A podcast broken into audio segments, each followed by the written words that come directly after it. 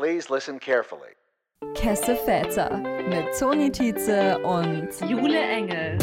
Weil genau dieser queere Podcast noch gefehlt hat. Willkommen zurück zu einer neuen Folge Kesse Väter. Wir haben wieder einen Gast bei uns. Magst du dich einmal vorstellen mit deinen Pronomen und wo du dich in der LGBTQIA Plus Community einordnest? Hey, ich bin der Alex. Mein Pronomen ist er, ihm. Ich habe mich immer ehrenamtlich engagiert, vor allem in Graz für äh, etliche Jahre, eben in der queeren Community. Und seitdem ich in Wien wohne jetzt, mache ich nicht mehr so viel, weil es halt äh, sich zeitlich und beruflich nicht so gut ausgeht. Aber ja, immer mit dem Herzen dabei, würde ich mal sagen. Sehr schön. Gibt es denn eine Geschichte aus deiner Kindheit, Jugend, bei der du gewusst haben hättest schon können damals, dass du irgendwie queer bist und wie definierst du auch deine Queerness? Boah, das ist eine gute Frage und ja, ich glaube, äh, das äh, definiert jeder anders, aber ich war immer schon eher ein ruhigeres Kind, sehr schüchtern und habe immer mit Barbiepuppen gespielt. Also ich habe mehr Barbiepuppen gehabt als meine Schwester. und die habe ich auch alle sorgfältig gekämmt. Kein anderes Kind durfte damit spielen und habe sie auch von meiner Schwester versteckt und so. Weil sie hat dann immer die, die hässlichen bekommen und ich habe die schönen dann gehabt. Und wir haben uns immer verkleidet, also mit so Hemden und Sweatern von meinem Papa und haben die uns um die Hüfte gebunden, sodass wir Kleider hatten. Da war es eigentlich schon ziemlich klar. Und irgendwie merkt man das dann schon. Ich war auch nie so, nie so wie andere Jungs, nie so vulgär. Ich wollte nicht dreckig werden. Also ich habe nie irgendeinen Sport gemacht, wo ich dreckig werden könnte. Dann hatte ich so eine Phase, dann wollte ich ganz viel Jungszeug machen, so mit 15, 16, vielleicht auch ein bisschen kompensieren, die in Anführungszeichen fehlende Männlichkeit, die jeder immer so wahrnahm. Ja, habe ich dann Fußball gespielt und so. Aber davor, ich, ich wusste es schon immer und ich war auch schon immer ein bisschen gay. Magst du uns ein bisschen mitnehmen, wie das dann so war? Also wann war dir dann wirklich bewusst, dass du dich eben nicht heterosexuell orientierst. Also erinnerst du dich an irgendwas, warum du wirklich gesagt hast, okay, jetzt mache ich eher so klassisch männliche Dinge wie Fußball spielen. Magst du da ein bisschen drüber reden? Mhm. Ich glaube, ich, ich mochte nie dieses heteronormative, klassische Blödsinn-Reden äh, von Jungs bezüglich Mädchen, so über, über Brüste oder ja, dieses Herablassende. Ich war schon immer eher auf Gleichberechtigung und auch eh so die Gesprächskultur war mir da extrem wichtig, auch als Jugendlicher. Und irgendwie merkt man dann, dann halt irgendwie doch, man wird ein bisschen ausgegrenzt, man wird von anderen Jungs anders behandelt, obwohl man zu jedem nett ist. Ich konnte beispielsweise auch nie, wenn ich auf Toilette ging, äh, ans Pissoir gehen. Das, das war für mich nein, ein, ein gewisse, ein, irgendwas, was, was meine Privatsphäre überschritten hat. Das war ein großes Ding und man wurde dann dafür gehänselt, dass man in eine Kabine geht und mir war es dann irgendwie wichtig, dass ich akzeptiert werde und mir hat ja auch Sport schon Spaß gemacht und dann dachte ich mir so, ja, ich probiere Fußball aus und es hat ja in der Schule auch immer genug Möglichkeiten gegeben im Sport und dann dachte ich mir so, ja, wieso nicht? Springst du über deinen eigenen Schatten. Und das hat mir dann Spaß gemacht und ich mochte auch, also es war nicht nur dieses typische äh, heterosexuelle, äh, dumme Gerede, das man hatte in der Gruppe mit den anderen Jungs, sondern auch äh, so ein bisschen Teamgeist und Teamfähigkeit auch, ähm, was die Gesprächskultur betraf. Und ich habe mich dann halt nur mit den Menschen auseinandergesetzt, die halt äh, Respekt gegenüber auch Frauen hatten oder den anderen Mädels. Und ja, dann lief das ganz gut und dann ging dieses, okay, ich mache das primär deswegen, um heterosexuell zu wirken, ja, fiel ein bisschen in den Hintergrund. Und ja, der Spaß war dann im Vordergrund. Ja. Aber hat das funktioniert, dass du mehr akzeptiert wurdest oder dass die Hänseleien aufgehört haben? Tatsächlich bis zu einer gewissen Weise schon. Ich habe es nämlich auch gemerkt, dass die Teamkollegen, also äh, da war generell das dann kein Thema, dass ich schwul sein könnte. Und in der Schule sprach sich das halt auch herum, dass ich Fußball spiele. Und ja, anscheinend ist das dann so ein Abhaken von, yeah, he's heterosexual now. Magst du ein bisschen das Umfeld schildern, in dem du aufgewachsen bist? Mm, sehr gerne. Man muss nicht unbedingt viel äh, dazu sagen, aber ich bin halt sehr ländlich aufgewachsen, wo diese typischen klassischen Rollenbilder existieren. Das ist so angefangen von den Eltern, wo der Vater arbeiten geht, sich nicht sehr viel mit den Kindern auseinandersetzt, äh, die Mutter die Hauptbezugsperson ist, mit der halt ganz viel redet, auch viele Werte mitbekommt und eh diese klaren Rollenbilder. Und generell Queerness wird als sehr fremdartig betrachtet und so ein bisschen als ein, ein feindliches Territorium, wo man sich jetzt da, was da jetzt sich irgendwie ausbreitet.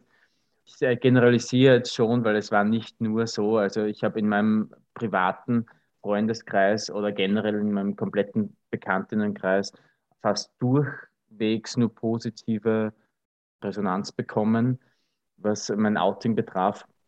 Aber ich habe mich halt immer sehr selektiv benommen und habe halt wirklich, ich musste nicht mit jedem klarkommen, ich, mit mir natürlich auch nicht jeder, aber ich habe Akzeptanz erwartet und vor allem in meinem näheren Umfeld. Und ich glaube, deswegen habe ich nicht so viel mitbekommen, was Queerfeindlichkeit betrifft, aber du warst halt immer Gespräch, wenn irgendetwas auch nur so schien, als würdest du nicht heterosexuell sein.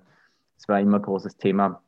Und auch das, was, was mir in Erinnerung geblieben ist, ist von meiner Mutter, ist, was werden die Nachbarn sagen, was werden die Leute im Dorf dazu sagen, rede mit niemandem darüber. Ja. Wann war ja. dann dein Outing und wie kam es dazu, in Anführungszeichen? Ich habe mich relativ spät geoutet, ich war 19.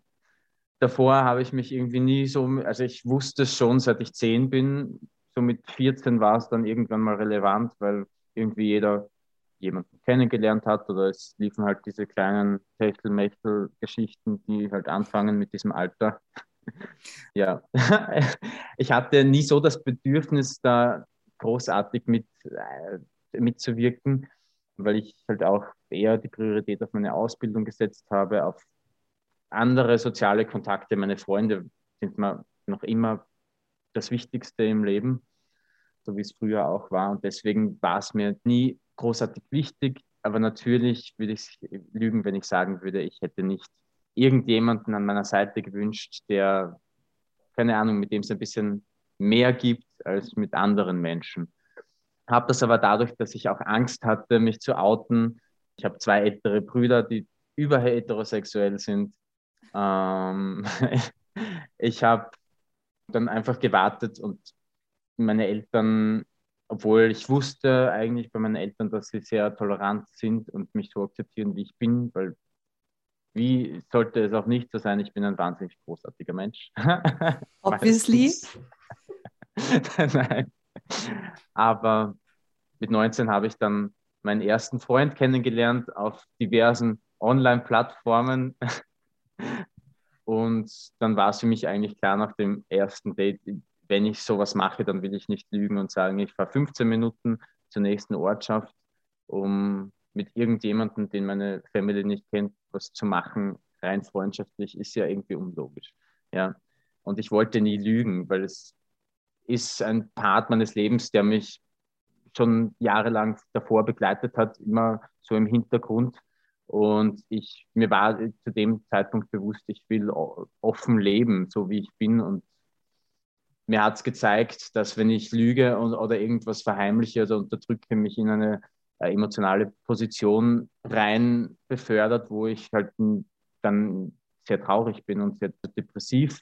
Und das war ich zu dem Zeitpunkt bestimmt auch, oder ich hatte zumindest depressive Episoden, weil ich, ja, es, es war der Zeitpunkt, wo ich einfach gesagt habe, ich will mein Leben leben, ich will das auch wirklich einfordern, dass ich so leben kann, wie ich bin, weil wenn ich immer nur für andere Menschen da bin und schaue, dass ich es ihnen recht mache, auf Kosten meiner eigenen psychischen Gesundheit, weil ich nicht so sein kann, wie ich bin oder das nicht sagen darf, was ich möchte oder wie ich mich fühle, dann bringt sich das alles auf lange Sicht nichts. Und deswegen habe ich dann wie ein Pflaster gemacht und habe zuerst bei meinen Freunden angefangen in der Schule, weil ich wusste, die lieben mich so, wie ich bin.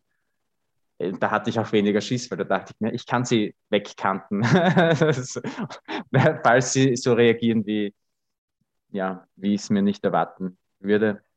Und dann habe ich mich vorgearbeitet zu den Personen, die halt in meinem Leben sind, die ich nicht so einfach abschneiden kann wie meine Eltern oder halt meine Geschwister. Ja. Die kamen dann eher zum, also wirklich eher zum Schluss, ja. Und die haben aber auch alle positiv reagiert. Ja, ja, bis auf meine Mutter. Also meine Mutter halt nicht so. Ähm, das war halt schon schwierig für mich, weil das war somit unter die einzige Person, von der ich mir eigentlich bewusst war oder ganz sicher war, dass das kein Problem sein würde, dass ich jetzt äh, mich oute oder generell schwul bin. Und weil ich dachte, sie hätte es schon gecheckt, weil, I mean, come on, wie verblendet kann man sein? ja, ich habe jetzt auch nicht die männlichste Stimme. Ich habe mittlerweile gelernt, mich so zu lieben, wie ich bin, aber das war auch so ein großer Punkt in meiner Jugend. Ich muss männlich, ich muss mich männlich anhören, ich muss mich männlich bewegen, ich darf keine schrillen Geräusche machen, die ich aber mittlerweile alle in meinen Sprachgebrauch eingebaut habe und ja, ich liebe es. ja. Hat sich das Verhältnis zu deiner Mutter mittlerweile gebessert oder ist das eigentlich gleich geblieben oder redet ihr da wenig drüber? Also es ist großartig, wie, wie die Gesprächskultur mit meinen Eltern generell, beziehungsweise speziell meiner Mutter ist. Weil sie war von, von Day One meine Bezugsperson Nummer eins. Dann hat sie wirklich drei Wochen lang nicht mit mir geredet. Also die ersten drei Tage nach dem Outing ist sie immer aus dem Raum gegangen, hat geweint, hat nicht mit mir geredet. Und dann habe ich einfach den Konflikt gesucht, jetzt in Anführungszeichen. Ich bin einfach zu ihr gegangen, habe gesagt, so hey, reden wir drüber. Das ist der Stand, das wird sich nicht ändern und das ist auch keine Phase. Und habe mir dann noch Zeit genommen und habe zu ihr auch gesagt, ich hatte jahrelang Zeit, mich so zu akzeptieren, wie ich bin.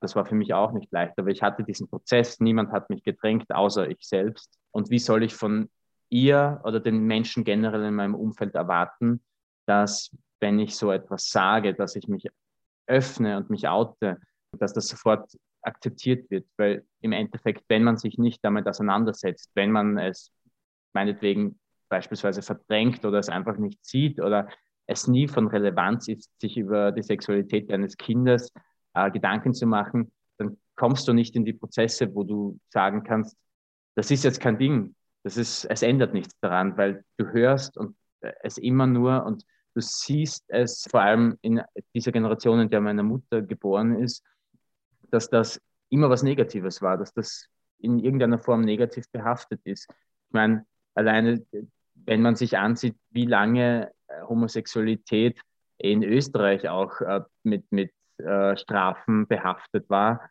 ist es legitim zu sagen, natürlich retrospektiv, weil zu der Zeit war es wahnsinnig schlimm für mich, dass die Bezugsperson Nummer eins ein Problem damit hat, so wie ich bin. Aber heute mit dem Stand, den ich jetzt, also mit dem ich jetzt fahre und was ich jetzt weiß, ist es eine total legitime Reaktion meiner Mutter gewesen, einmal diesen Schockzustand zu verarbeiten und ihr auch das nicht abzusprechen, dass diese Gefühle, die sie da bezüglich jetzt auch hat, dieses Gefühlschaos normal sind. Was wichtig war, war, finde ich, dass nicht zu stigmatisieren und zu sagen, du musst mich jetzt akzeptieren, äh, ich verlange das jetzt sofort, ihr das aufzudrängen, sondern ihr auch die Möglichkeit zu geben, mit ganz vielen Gesprächen, ihr alles zu erklären, dass sich nichts ändert, welche Möglichkeiten ich habe, vor allem was, was Adoption betrifft und eigene Kinder zu bekommen, weil das war eins der größten Themen, was meine Mutter belastet hat, dass ich selbst keine Kinder bekommen kann, weil ich mir immer, weil sie wusste, ich habe mir immer eine eigene Familie gewünscht mit eigenen Kindern und dir war das nicht bewusst, dass das so auch geht, weil du hörst ja nur weniger Rechte, es ist schwieriger, du hast keine, ja, du hast keinen Topf zum Deckel, es sind zwei Töpfe äh, oder zwei Deckel. Ja, ist ja auch in Ordnung. Du kannst doch in einem Topf kochen, wo kein Deckel drauf ist. Ja. Das stimmt. Was ein oh. schönes Bild. Aber ich finde es wirklich wahnsinnig stark auch von dir, dass du gerade in so einer verletzlichen Position dann sagen konntest, dass du trotzdem auf sie zugehst und das klären kannst. Das stelle ich mir sehr schwierig vor. Zum Thema Dating, eben schon angesprochen, wahrscheinlich vor allem Online-Dating am Anfang. Möchtest du mal sagen, wie da so deine ersten Erfahrungen waren oder wie das äh, Dating-Life auf Alex. dem Land oh. war? Genau. Okay, also direkt in der Ortschaft selbst habe ich nie jemanden gedatet. Also das wollte ich auch nicht irgendwie. Also die, die waren alle auch hässlich. Also, ja, das ist jetzt oberflächlich, aber man, also der erste Eindruck ist halt immer das Aussehen. Und wenn man sich mit wem treffen möchte, dann halt priorisiert in demselben Alter für mich und jemand, der mir optisch auch gefällt. Und dann kann ich ihn kennenlernen und schauen, okay, gefallen wir uns beide? Ist es rein sexuell oder gibt es da eine Connection? Und ich war damals auf Gay Romeo, die klassische Gay-Dating-Website oder die App, mit der man beginnt. Jetzt vermutlich Grinder für alle Jugendlichen. Habe dann relativ schnell jemanden in der nächsten Ortschaft gefunden, also 20 Kilometer entfernt oder 30. Und habe dann gemeint, ja, passt, treffen wir uns mal. War damals einfach, weil mit 19 hat man ja schon ein Auto, man muss nicht immer sagen, wo man hingeht. Dann ja, habe ich mich mit ihm getroffen. Er war ursüß, ein blonder Twink. Also für alle, ich hoffe, ihr habt die Begriffe schon mal durchgemacht, weil sonst kennt man. Also einfach ein, ein junger, bartloser, jugendlich aussehender, blonder Typ, ja. Sehr dünn, und dann haben wir uns unterhalten, hatten eine Connection, es war, es lief von selbst, ja. Und wir haben uns getroffen. Dann fuhr er mit mir, weil seine Eltern irgendwie gerade ein Haus gebaut haben am, am Berg von dieser Ortschaft, fuhr er mit mir da hoch zu diesem halbfertigen Haus mit einem wahnsinnig wunderschönen Ausblick auf die, diese ganze Ortschaft. Du hast alle Lichter dieser nicht Stadt gesehen, ja. Und es war sehr romantisch und wir haben uns daraufhin geküsst. Und dann irgendwann, ja, das hat halt darin resultiert, dass wir zusammen waren. Und wir waren dann aber nur irgendwie zweieinhalb Monate zusammen, weil irgendwie hatte er andere Vorstellungen als ich. Ja, ich habe ihm nie gesagt, dass er mein erster Freund war, weil er hat mir irgendwann mal erzählt, dass er vier Leute entjungfert hat und er war 18 und dachte mir so, ich als 19-Jähriger, ja, ich gebe ihm mir nicht die Blöße zu sagen, ja, ich bin der Fünfte. habe ich dann gesagt, nein, ich habe dann einfach mehrere Typen erfunden, habe dann gemeint, ich hatte schon irgendwie drei One-Night-Stands und zwei Freunde und habe mit einem Mädel geschlafen, habe es nie gemacht, gell? war mein erster Freund, ja. Und hat natürlich nicht funktioniert. Ich war am Boden, er lief weiter auf allen Vieren vermutlich, weil das ist die beste Position. Uh, Nein, ja, I assume. ja. Aber das, was ich gehört habe, war halt schon, dass er davor genügend Spaß hatte mit sehr vielen Menschen, danach auch. Ich habe mich dann einfach gleich wieder in, nicht ins Dating Live gestürzt, weil ich war ja am Boden, aber ein Typ, der der damals irgendwie, also mit dem davor, mit dem Freund, also mit meinem Ex-Freund, der hatte was mit meinem Ex-Freund, dann davor hat mir dann geschrieben, ja, lass uns freundschaftlich fortgehen. Ja, und das war dann mein zweiter Freund. ja, weil irgendwie dann mein Ex-Freund geschrieben hat, was, du bist mit dem unterwegs, du hast mit dem was und hatte ich damals nicht zu dem Zeitpunkt. Ich war nur mit dem unterwegs. Und dann dachte ich mir so, ja, wenn er es eh denkt und mir nicht glaubt, dann kann ich ja eben was mit dem haben. Ja, lief natürlich auch nicht gut. War jemand, der einfach sehr viel Spaß gesucht hat und ich war dann irgendwie zu langweilig, weil ich etwas Festeres wollte. Anscheinend, man weiß es nicht, ich mutmaße. Und war dann wieder total am Boden, am, zerstört. Und dann habe ich meinen dritten Freund kennengelernt, alles noch 2019 innerhalb von einem halben Jahr lief das, gell? Ähm, und mit dem war ich dann dreieinhalb Jahre zusammen. Ja. Und der war aber ein bisschen ein Eifersüchtler und ich war dann halt komplett aus der Community draußen. So viel war ich natürlich eh nicht in der Community, aber er hat mir halt unterstellt, ich hätte mit jedem was und jeder meiner männlichen Freunde sei eigentlich schwul und äh, würde was von mir wollen, obwohl der eine Freundin hatte beispielsweise. Ja, ja, war schon funny. Ja, und jetzt, Alex, was ist jetzt der Status quo? Jetzt, ah, ja, ich habe mir gedacht, ich komme nach Wien und starte mein Leben und, und bin super unabhängig. Nein, ich habe jetzt irgendwie seit über einem Monat wieder einen Freund, einen festen FZ, würde man sagen. Ähm, und mit dem läuft es sehr gut und der ist, also wir sind sehr gleichberechtigt.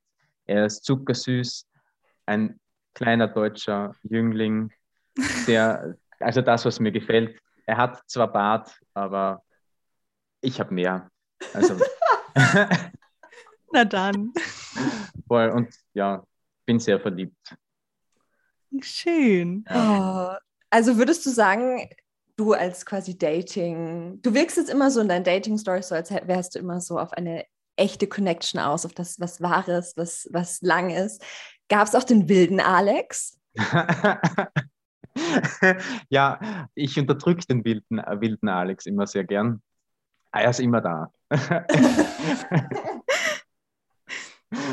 Und ja, also es äh, ist, also passiert oft im, im schwulen Kreis, ich will jetzt nicht sagen queer, weil primär kenne ich nur schwule Typen, die diese Phasen haben, die nach einer Beziehung dann einfach eskalieren und das komplett, komplett konträre zu dem wollen, was sie hatten. Und das läuft dann für ein paar Monate und dann wollen sie wieder was Festes. Ja, bei mir kommt dann dieser Fuck it-Moment, wo ich mir denke, mm, I feel complete, completely empty inside und das will ich irgendwie füllen mit hemmungslos dreckigen Darf ich Sex sagen? ja, du darfst alles sagen, wir zensieren dich nicht. okay. ja, so in etwa. Und dann schalte ich mein Hirn komplett aus und bin sehr heteronormativ sexgeil, ja.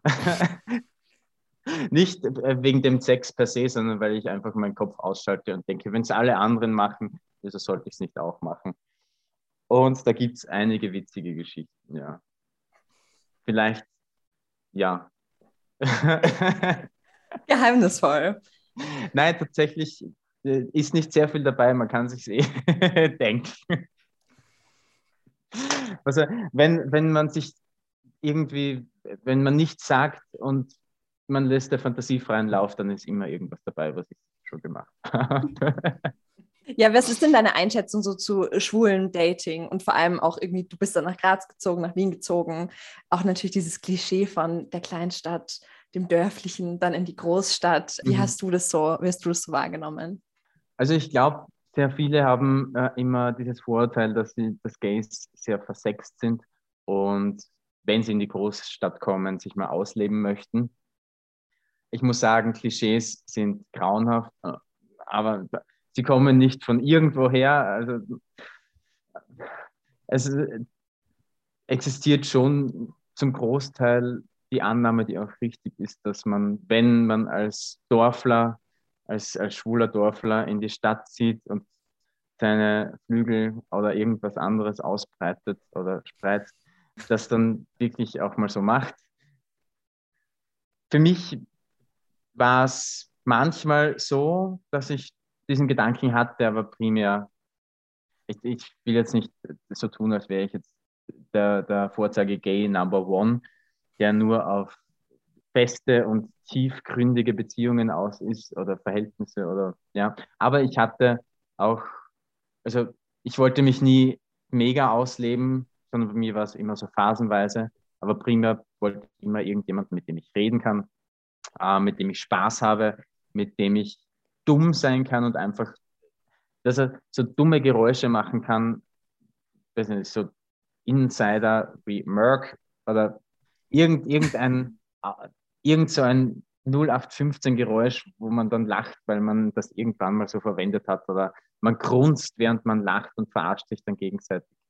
Aber auch tiefgründige Gespräche eben führen kann und über die Welt redet und über Kapitalismus und soziale Ansichten, weil es wichtig ist, weil ich denke mal, dein Hirn sollte in, in Beziehungen und sozialen Interaktionen auch gefordert werden. Und wenn du jemanden neben dir hast, mit dem es dann sexual, äh, sexuell super funktioniert, aber man connectet zwischenmenschlich nicht, ah, dann wird es mit der Zeit langweilig.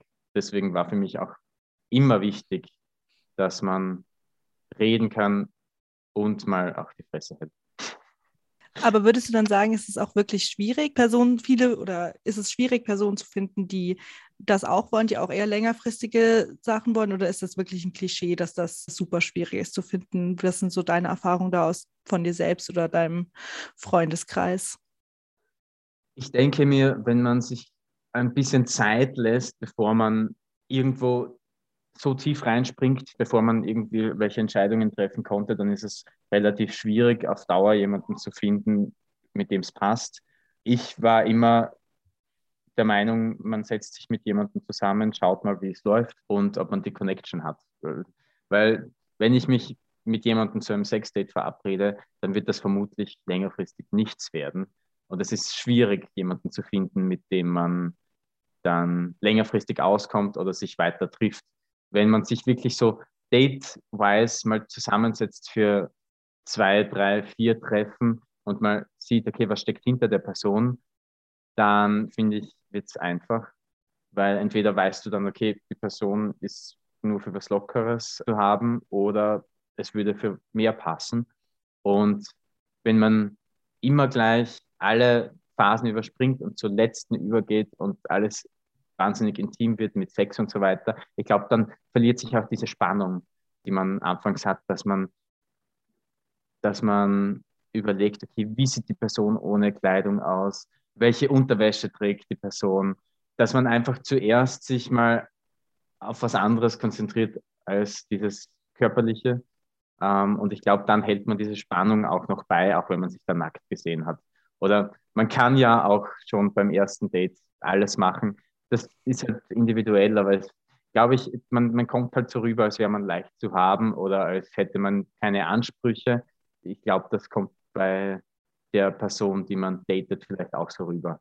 Ich glaube, dann wird es schwierig, weil dann gehst du halt alle Typen oder Menschen, die du datest, äh, nach der Reihe ab und setzt dich nicht mit der Person an sich auseinander, sondern dann, ey, dann, dann ist es komplett irrelevant, wer vor dir ist, weil wenn es eh nur um Sex geht, dann musst du nicht selektieren. Ja? Also wäre schon gut, dass man das macht, aber so, ich glaube, primär übergreifend sieht man nie die, den Menschen hinter, hinter, dem, hinter der Person oder den Körper hinter, äh, den Menschen hinter dem Körper. So. Alex, abschließend. Wir haben einen Diskurs gemacht von deiner Jugend bis jetzt. Gibt es was, was du so dem 10-, 14-jährigen Alex von deiner Perspektive heute irgendwie sagen wollen würdest oder vielleicht anderen jungen queeren Menschen, die auch im ländlichen Raum aufgewachsen sind, vielleicht auch eben gestruggelt haben, ihre Sexualität oder wie du auch gesagt hast, so sich selbst zu lieben, ihr wahres Ich nach außen zu tragen, etwas, was du diesen Menschen oder dir von damals mitgeben wollen würdest? Also ich würde sagen, Bitch, du bist fabulous. Diversität ist was Großartiges. Man muss keine Angst haben vor andersartigen Menschen, vor Leuten, die crazy sind, vor Menschen, die nicht dem Klischee entsprechen oder, oder auch vor Menschen, die dem Klischee entsprechen. Man muss keine Angst davor haben, weil Drag Queens sind großartig. Wir alle sind großartig. Man muss keine Angst davor haben, dass man so ist, wie man ist. Vielleicht sich auch nicht selbst Schaden zu fügen, indem man anfängt, mega viel zu rauchen, ähm, weil man unglücklich ist mit seiner Sexualität oder nicht mit Sachen klarkommt. Offen sein, den Personen in, deinem, in deiner Umgebung mehr zutrauen und zu wissen, egal was ist, es ist immer jemand da, der dir hilft und der für dich da ist, weil Menschen, die dich nicht so akzeptieren, wie du bist, die akzeptieren sich meistens selbst nicht so, wie sie sind. Und das hat nichts mit dir zu tun, weil man tut anderen Menschen nicht weh, indem man so ist, wie man sein möchte. Sich selbst irgendwas vorzuspielen oder zu verheimlichen, führt längerfristig nur dazu, dass man selbst unglücklich wird, weil andere Personen werden durch deine Sexualität oder sexuelle Orientierung nicht unglücklich. Und die kannst du auch nicht unglücklich machen, weil die sind von vornherein unglücklich, wenn sie so sind, dass die anderen Personen nicht so akzeptieren, wie sie halt ist. Ja, genau das würde ich sagen. Und ich würde vielleicht auch noch sagen, benutze mehr Gesichtsprodukte für Moisturizing, weil mit einem gewissen Alter muss man halt schon schauen, dass, wo man bleibt. Gell? Zu meinem Glück habe ich das Problem gerade nicht, aber diese Falten werden halt auch nicht weniger. Also bitte 15-jähriger Alex, benutze Gesichtsfeuchtigkeit. Ja. Was für ein wahnsinnig toller Abschluss dieses Talks. Danke, Alex, dass du bei uns warst. Danke für Vielen die Einladung. Dank. Großartiger Sonntag für mich. Ja, also, oder Tag im Generellen. Wie hilarious war bitte der Alex? Ein Traum. So hilarious. Vor allem, ich muss auch mehr snappen in meinem Leben. Ähm, das ist das Fazit meiner dieses, äh, dieses Gesprächs.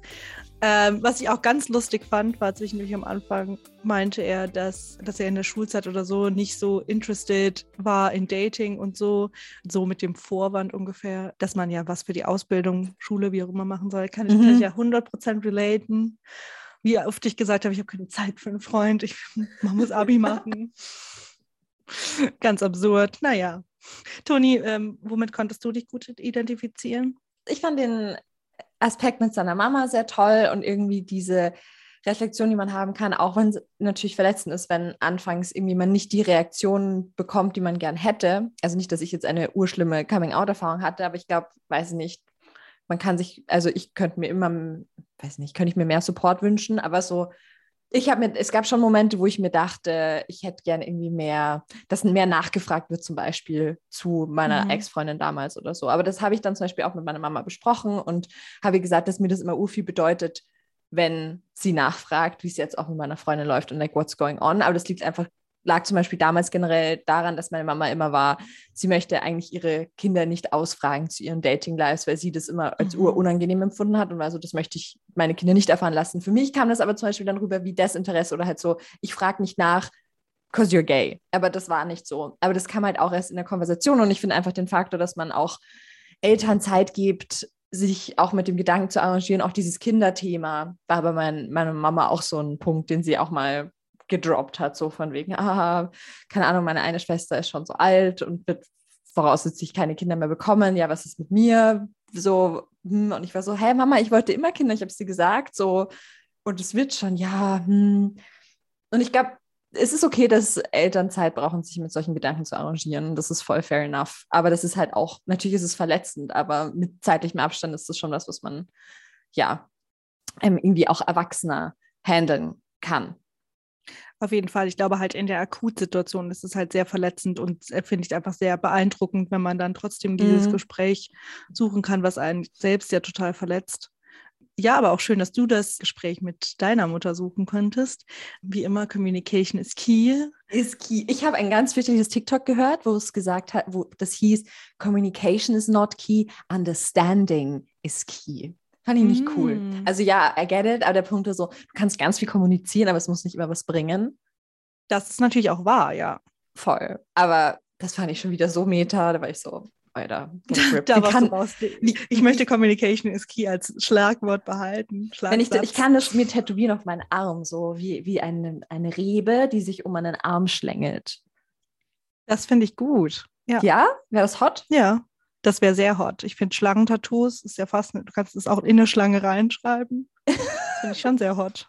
Designst du mir was? Wenn ihr bitte Tattoo-Designs für mich habt, slidet sie in unsere DMs. Was ich auch für dich sehe, was ich dir auch sehr oft auf TikTok schicke, sind so ähm, Oberschenkelbänder oder wie, wie soll ich das denn beschreiben? So, weißt du, die, die, was ich dir ständig schicke, wo so Leute so Messer am Oberschenkel haben? Das könnte man sich auch tätowieren. Das fände ich, das würde ich, will ich sehen. Ich fand das tatsächlich, Halsey hat sich das doch tätowiert, aber am Knöchel, also um den Fuß rum, so ein Messer, das quasi in dem Gürtel steckt, mm. an ihrem Fuß. Ja. Ja. Aber das finde ich, also ich, ich glaube, wenn ich mich tätowieren würde, wären irgendwelche Waffen schon, also keine Kalaschnikow, aber so ein, so ein Dolch ist schon hot. Ja. Okay, Gut. wir driften hier in ganz fer ferne Sphären. ganz fair, faire, Sphären.